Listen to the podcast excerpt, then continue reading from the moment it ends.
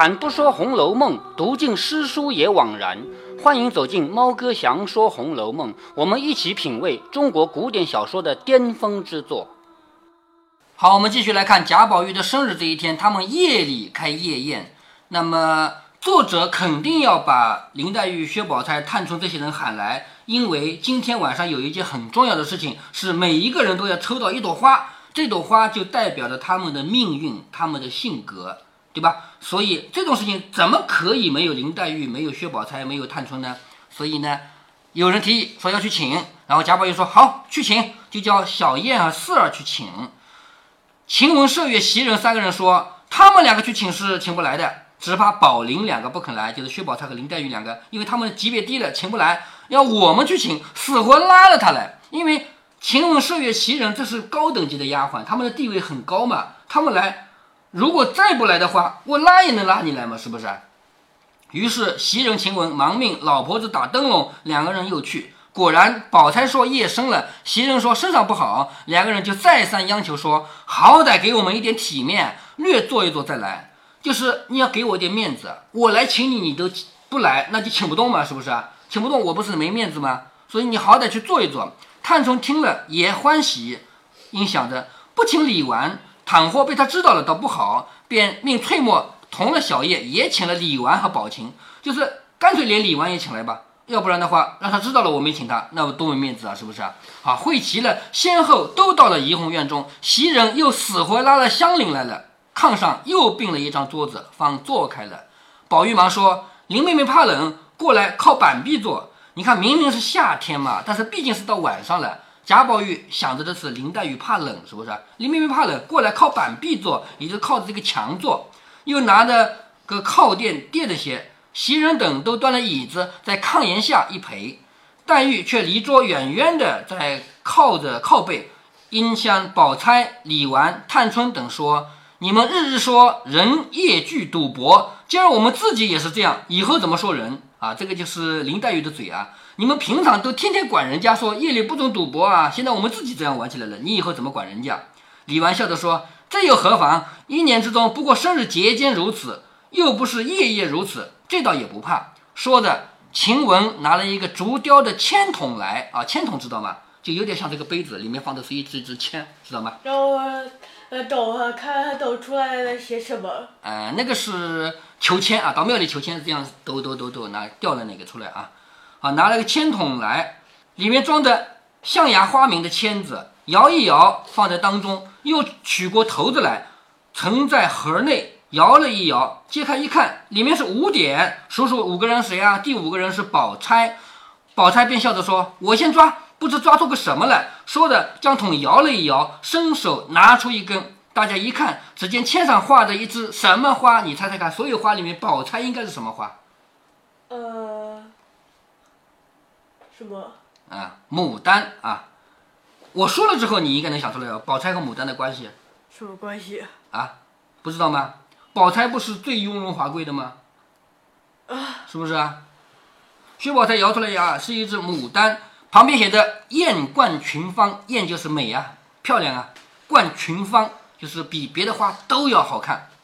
下面又卷的小字一句唐诗，说“任是无情也动人”。好，“无情也动人”这句话，表面上是别人写的诗，其实是作者在说宝钗无情。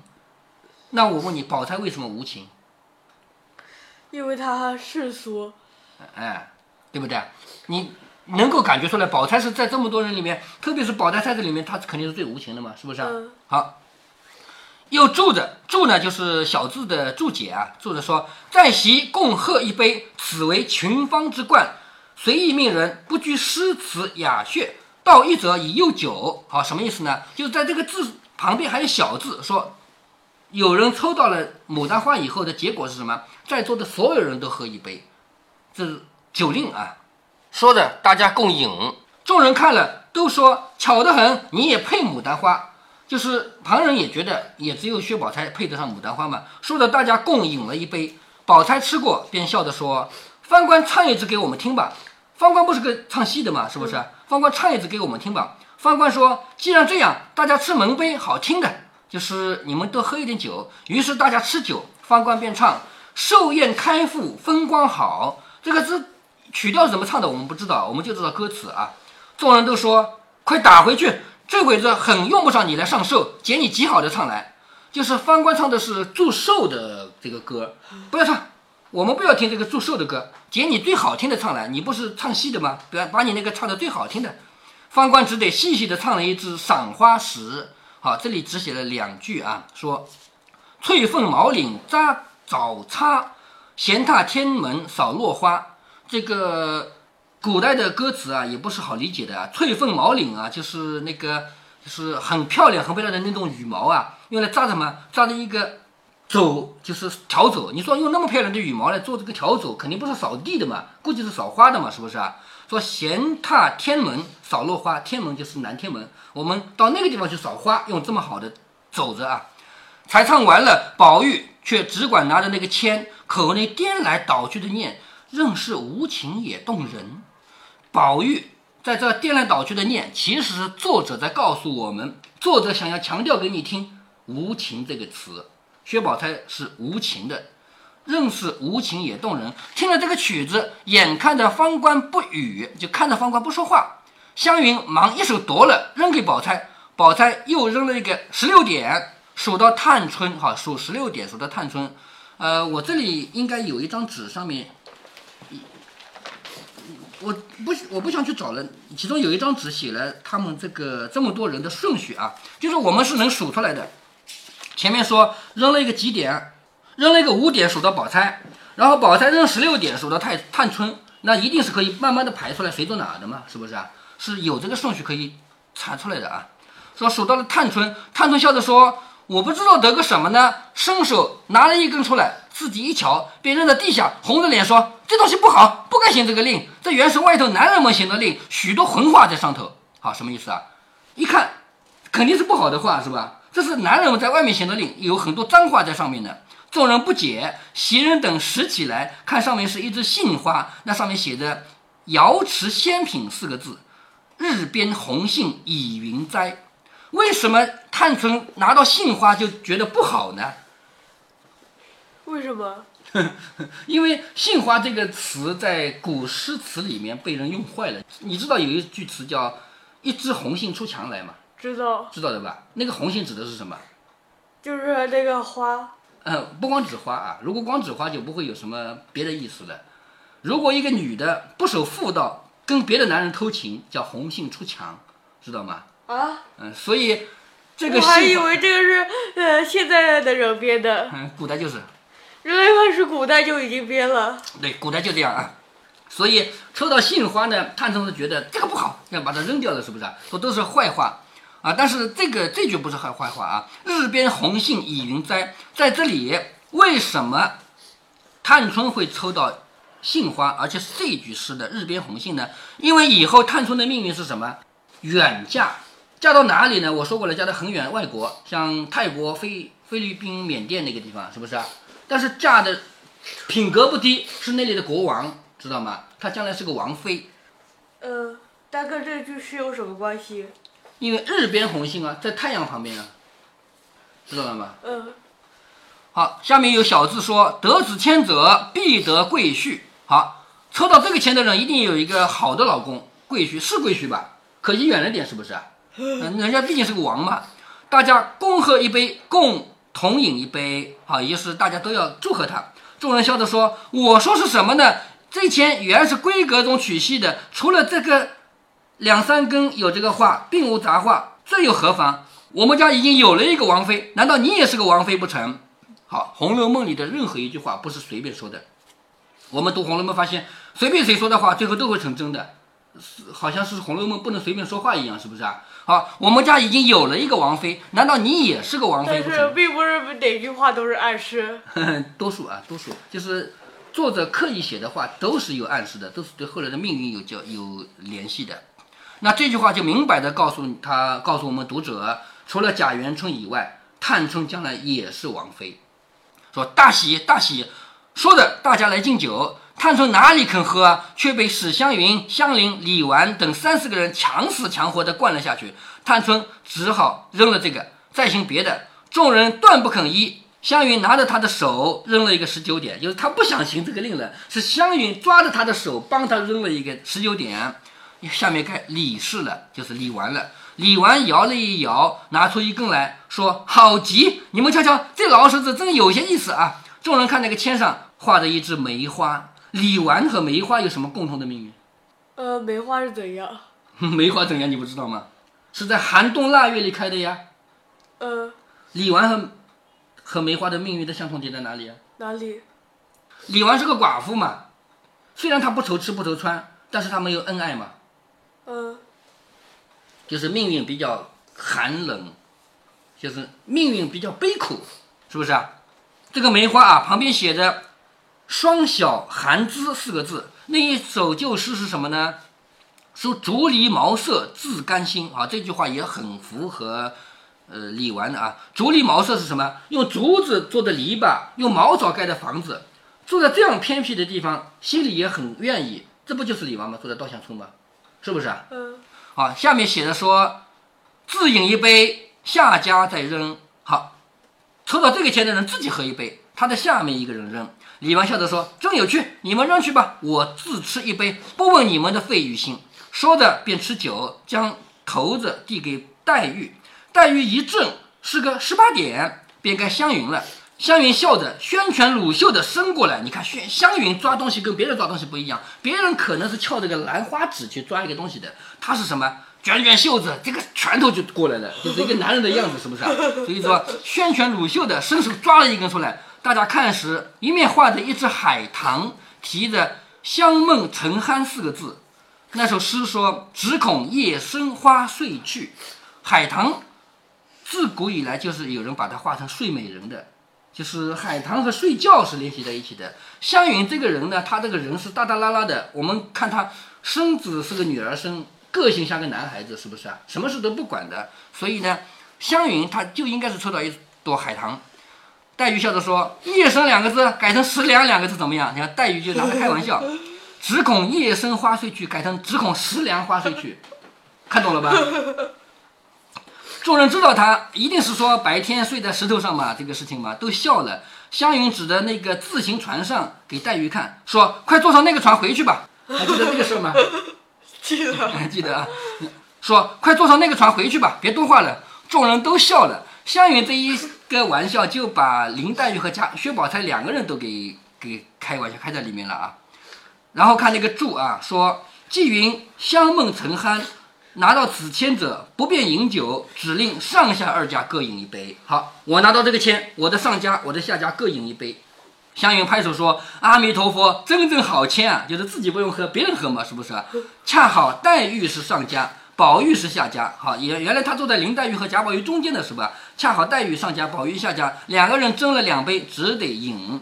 宝玉先饮了。感觉这个位置，呃，有时，呃，曹雪芹想表达什么意思？呃，你觉得曹雪芹把史湘云安排在宝在中间有意义是不是？我总感觉有点什么意义。呃，我是还没有想到这一层啊。那你可以去挖掘，因为《红楼梦》每个人都在研究啊。好，两个人斟了两杯，只得要饮。宝玉先饮了半杯，仇人不见，递给方官，端起来便一扬脖，就是贾宝玉喝了半杯就给方官了。方官不是坐在他旁边的吗？然后。方官看看别人没注意，就一仰脖子没了。黛玉只管和人说话，将酒全折在苏语内了，就是那个漱漱口吐痰的那个痰盂啊，你们没看见吧？都到了。林黛玉是不能多喝的啊。湘云便拿起骰子来，一扔一个九点，数过去啊，麝月，麝月又拿出一根来，大家看上面是荼蘼花，荼蘼花你知道吗？是什么？荼蘼花是一种很小很小的草本花。荼蘼这个草本身是只能爬着长的，所以荼蘼你要想好看就搭架子，搭好了架子以后让荼蘼爬上来长，要不然的话它没法站起来，知道吗？而荼蘼花小的很小很小，多小呢？像米那么大，一丁点的一丁点的花。所以麝月这样的一个丫头啊，她也是一个不争不抢的这样丫头呢。她抽到一只毒荼蘼花，上面写着“韶华盛极”四个字。下面是开到荼蘼花事了。什么叫开到荼蘼花事了？什么？就是春天不是百花盛开嘛，对不对？开呀开呀开，一直开到春天要过去了，夏天来了，荼蘼最后一个开，等到荼蘼花开，所有的花都不开了，大家都已经没有了。所以这首诗的意思是什么呢？是荼蘼花这个东西与世无争。那么这里就明显告诉我们，麝月这个人与世无争，是不是？好，下面写的在席各饮三杯送春。好，在席的所有人每人喝三杯。麝月问怎么讲？宝玉愁眉忙将签藏了，说咱们去喝酒。说着，大家吃了三口，以充三杯。你这上面写着要三杯，还真能喝三杯的，每人喝三口吧，算了，是不是？麝月一人一个十九点，好，下面相邻了，相邻便拿了一根并蒂花来啊，你忘了白天他拿到的是夫妻会嘛，是不是？是吧？他拿到一根并蒂花，提着连春小瑞。下面那句诗是怎么说的呢？连理枝头花正开，香菱的命运，因为她现在已经嫁给了薛蟠了，是不是啊？已经是他的小妾了嘛，所以这是香菱她的命运。连理枝头花正开，祝云好，下面写的共贺请者三杯，就是大家一起祝贺这个抽到签的人喝三杯，大家陪饮一杯。香菱又扔了个六点，下面是黛玉了，黛玉默默的想。不知道还有什么可以被我拿到啊？是不是？于是取了一根，直接上面画的一只芙蓉，提着“风露清愁”四个字。风露清愁是不是林黛玉的个性？是是吧？啊，上面一句旧诗说：“莫怨东风自当尖，尖就是叹气。你不要怪东风，你自己应该是整天叹息的人，是不是林黛玉的个性？嗯，是吧？那芙蓉是怎样的花？芙蓉就是洁白的花嘛。你不知道芙蓉花吧？不知道。芙蓉有两种啊，一种叫木芙蓉，一种水芙蓉啊。木芙蓉呢，它长得比较高大，它的花呢也很鲜艳，也很大。水芙蓉是什么呢？荷花，知道了吧？那这里是木芙蓉还是水芙蓉？水芙蓉呀，水芙蓉是荷花啊。下面说自饮一杯，牡丹陪饮一杯，也就是他要喝一杯。等等，嗯，是不是有的地方提到芙蓉是木芙蓉，有的地方提到芙蓉是水芙蓉？呃，在《红楼梦》里提到的芙蓉都是水芙蓉，没有提到过木芙蓉啊。那其他地方的，别的书上应该会提到木芙蓉的吧？那会不会呃有意强调是哪一种？因为在《红楼梦》里面，我们通过上下文联系都能知道，一定指的是木芙蓉。你还记得那个冷香丸吗？夏天的白芙蓉花蕊十二两，是不是？嗯。好，我们再来看下去啊。自饮一杯，牡丹陪饮一杯，也就是林黛玉自己喝一杯，薛宝钗要陪着喝一杯。众人笑着说：“这个好极，除了她，别人不配做芙蓉的，就是只有林黛玉是配芙蓉这个花的。”林黛玉也自笑了，于是饮了酒。林黛玉也觉得很合适啊，她喝了酒，便扔了个二十点。下面是袭人，袭人伸手抓了一只出来，是一只桃花。为什么袭人是桃花？呃，桃花是什么？桃花是，第一它是粉红色的美，第二，桃花还有一个一个意境就是什么呢？是，要要叫桃花运啊。要嫁人了啊，这样的。嗯，其实袭人她的命运啊，她自己一心想要做宝玉的姨娘，但实际上最后嫁给了蒋玉菡，她的命运也还是不错的，知道吧？好，这是桃花提的“武陵别景”四个字，“武陵别景”是什么意思啊？什么意思？武陵这个地方就是桃花源嘛，《桃花源记》我多次跟你提过了，嗯，是吧？桃花源的那个地方不是很多很多桃花吗？武陵别景啊。好，下面一首诗写的桃红又是一年春。好，写的杏花陪一盏，也就是刚才说的吃到杏花的啊，陪一盏。坐在中间，同根者陪一盏，同城者陪一盏，同姓者陪一盏。什么意思啊？同一年生的人喝一杯，同一个时辰生的人喝一杯，还有一样姓的人喝一杯。众人都说这一回热闹有趣啊！大家算来，同年的是谁呢？香菱、晴雯、宝钗，他们都同一年的。那么林黛玉呢，和她同一个时辰生下来的。哎，没有同姓的人啊，是不是啊？因为花袭人姓花嘛，是不是啊？方官忙说：“我也姓花，我也陪一中。”原来方官在他老家是姓花，因为他到这儿来就叫方官嘛，没人知道他姓什么嘛。于是大家斟了酒，黛玉因向探春笑着说：“命中该招的贵婿的，你是姓花，快喝了，我们好喝。”也是探春不是命中有贵婿嘛，是不是？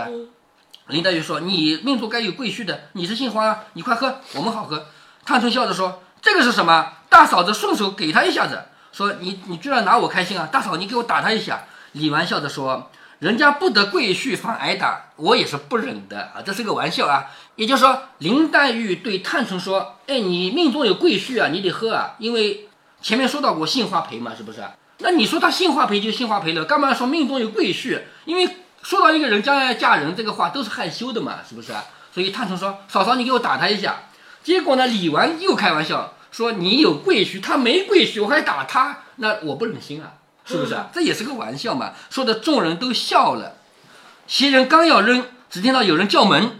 婆子忙出去问，原来是薛姨妈打发人来接黛玉的。好，你别忘了，薛姨妈和林黛玉是住在一起的，是不是啊？所以薛姨妈打发人来接黛玉。众人问几更啦？有人回二更以后了，钟打过十一下了。好，二更天是什么时候啊？二更天是九到十一点嘛，是不是啊？那钟打过十一下了嘛，已经十一点多过了。宝玉还不信，要过表来看了一看，已是子初初刻时分了。子时是几点？十一点到一点。子初初刻也是刚过十一点。时分是几点呢？以前的分和现在的分不一样啊。咱们现在一分钟一分钟，古代的刻是什么？呃，这个跟你说啊，也是一个巧合啊。咱们现在的一刻钟是十五分钟，对不对？古代的一刻钟也是差不多十五分钟，因为古代的一刻是一个时辰的八分之一。是不是因为古代呃呃这一段时间？这么长的时间称为一刻，哎，对，所以现在也称为一刻。哎，对，古代的一刻钟是一个时辰的八分之一，而我们一现在的一刻呢，一个小时的四分之一，其实一样的，是不是啊？所以子初初刻时分是什么？子初十一点初刻第一刻，也就是十一点过去的，还没到十一点十五分，快要到这个初刻了，明白了吧？黛玉便起身说：“我可撑不住了，回去还要吃药呢。”众人说：“也都该散了。”袭人、宝玉等还要留着众人，李纨、宝钗等都说叶太生了，不像，这也是破格了。好，什么意思啊？我们是主子，我们整夜里在这儿闹，还说那些仆人们夜里不准闹，是不是啊？说哎呀，不像了，不像了，也已经破格了。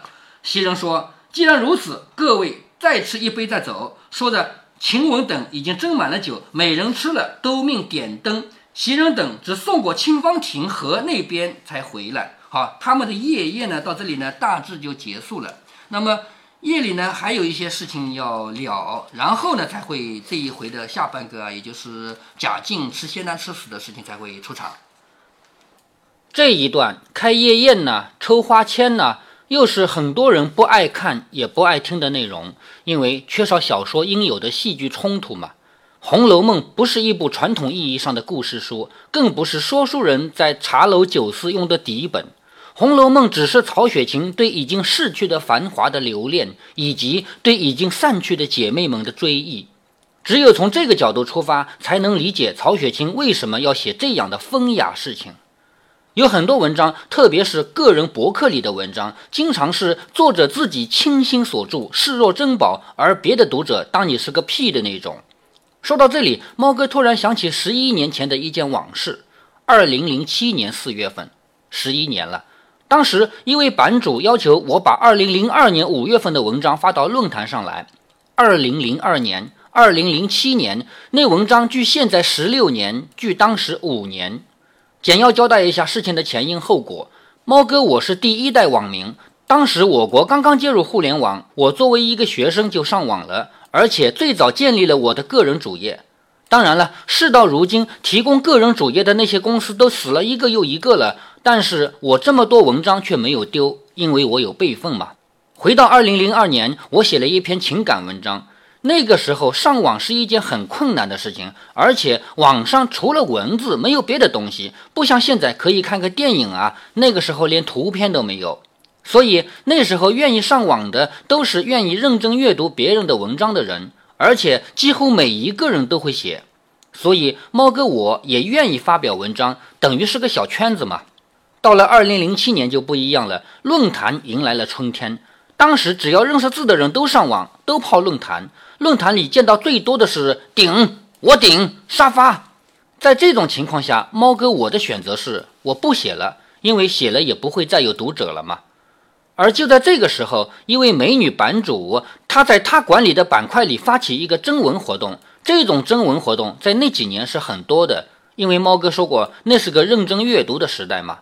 不应该说那是个认真阅读的时代，而后来是不认真阅读的时代。确切的说，那是一个只有认真阅读的人才上网的时代，后来是只要是个人都上网的时代。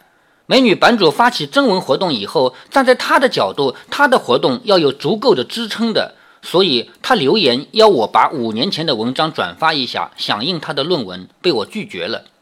美女说：“你本来就是放在个人主页的，又不是秘密的，转发一下不就行了？”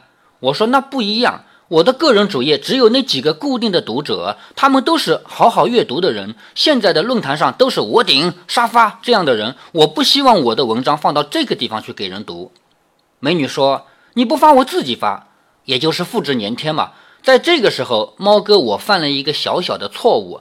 我应该很严肃地告诉他，你这样违背作者的原意抄袭文章是违法的。用这一条理由果断地拒绝他。而我用了半开玩笑的话，我说：“你发了我就删呗。”补充一下，在这个网站，他只是个版主，而我是网站的工作人员，同时也是论坛的管理者，权限通神。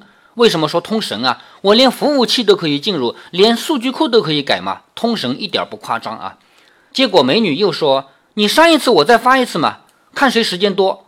呃，能说出这样一句话，猫哥也就失败了。后来想想，跟一个小姑娘较什么劲嘛，让她发算了。所以她实际上转发了我的文章以后，我并没有删除。但是这成了我噩梦的开头。后来的事情就越来越复杂，越来越严重，直到把我工作中的同事还有领导都拖了进来，猫哥成了一个受伤最严重却被指责最多的人。我是唯一一个权利受到侵害却不允许申冤的人。注意，不是申冤没有人听啊，是不可以、不允许申冤。而其他所有人，要么是十全十美的圣母，要么是伟大、光荣、正确的英雄。这种人永远都不缺。大家现在看种种文章下面的留言啊，圣母和英雄从来都不缺，那个时候也不缺。这件事情限于时间关系啊，以及跟《红楼梦》没什么关系，我就不再讲下去了。我要说的是，曹雪芹也跟我们每一个人一样，他写的内容并不是每一段都要充满小说、戏剧冲突，也不是每一段都要爱恨情仇，它可以是曹雪芹自己内心的一丝一缕。你如果喜欢《红楼梦》，请认真阅读其中的每一句，要不然的话，曹雪芹虽然不活过来，但是我们对不起自己的内心，对不起当年曹雪芹所付出的每一滴眼泪。如果您觉得猫哥的读书分享有益有趣，欢迎您点击订阅，这样您将在第一时间收到猫哥的更新提醒。如果您有什么要对猫哥说的，不管是赞还是批评，不管是提建议还是唠唠嗑，欢迎您在喜马拉雅平台留言。我说的是喜马拉雅平台，其他平台不是我发布过去的，您留言我看不见。您也可以加猫哥的公众号，四个字：猫哥在线。您还可以加猫哥个人的 QQ 或者微信号，都是五位数三三七五幺。如果您加猫哥的微信号，猫哥会直接把您拖到听友群里。好，再见。